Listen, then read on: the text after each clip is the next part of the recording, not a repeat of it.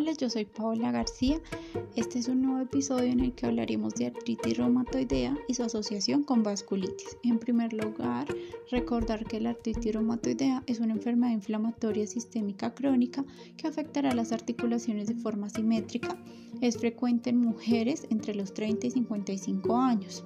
Para su diagnóstico será útil la determinación de varios marcadores inmunológicos como el factor reumatoide y también los anticuerpos antipéptidos cíclicos citrulinados, estos últimos con mayor sensibilidad y especificidad, dado que el factor reumatoide se puede ver elevado en otras condiciones como el síndrome de Sjögren.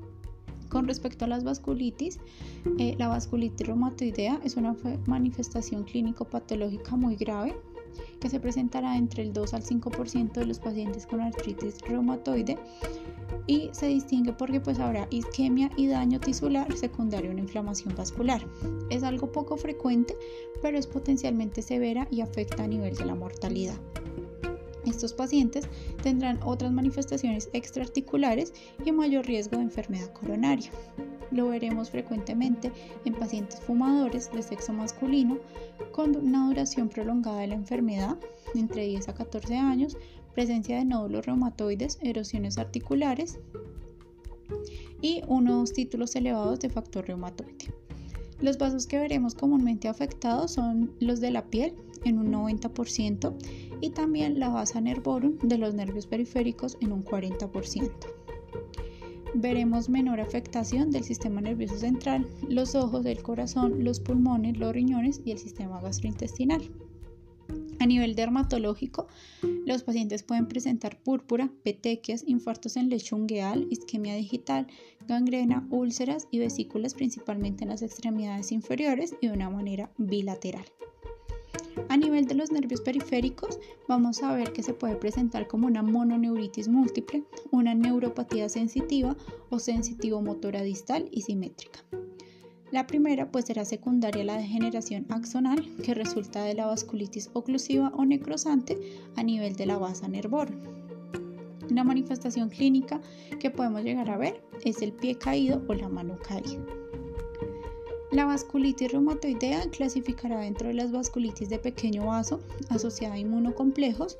Veremos la presencia de vasculitis leucocitoclástica, que a nivel histopatológico veremos lesiones de vénulas, capilares y arteriolas con inflamación vascular segmentaria y angiocéntrica, que incluirá edema de las células endoteliales, proliferación de la íntima, necrosis fibrinoide e infiltración celular alrededor y dentro de las paredes de los vasos. A nivel de los neutrófilos, pues se cursará con la destrucción de los núcleos. También se pueden llegar a ver afectación de vasos de mediano calibre. Otra de las vasculitis que podemos ver es la poliangelitis microscópica, que es muy poco frecuente, y también podemos llegar a ver la granulomatosis con poliangitis, también que es muy poco frecuente, afectando también lo que es riñón y pulmón asociado a ANCAS. Otra de, las vasculitis es la tromboangeitis obliterante, que es una vasculitis oclusiva no aterosclerótica, segmentaria y recidivante, que hasta el momento pues tiene una etiología desconocida. Es muy poco frecuente, afecta principalmente a los hombres entre los 20 y 40 años que tengan antecedente de ser fumadores. Se puede presentar eh, clínicamente como un dolor en reposo, ulceraciones isquémicas y gangrena de manos y pies.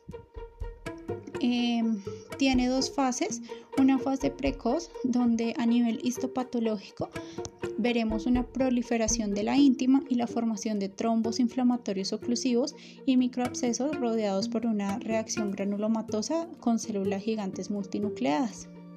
Y ya en la fase tardía se va a presentar eh, lo que es fibrosis de la pared vascular y recanalización del trombo.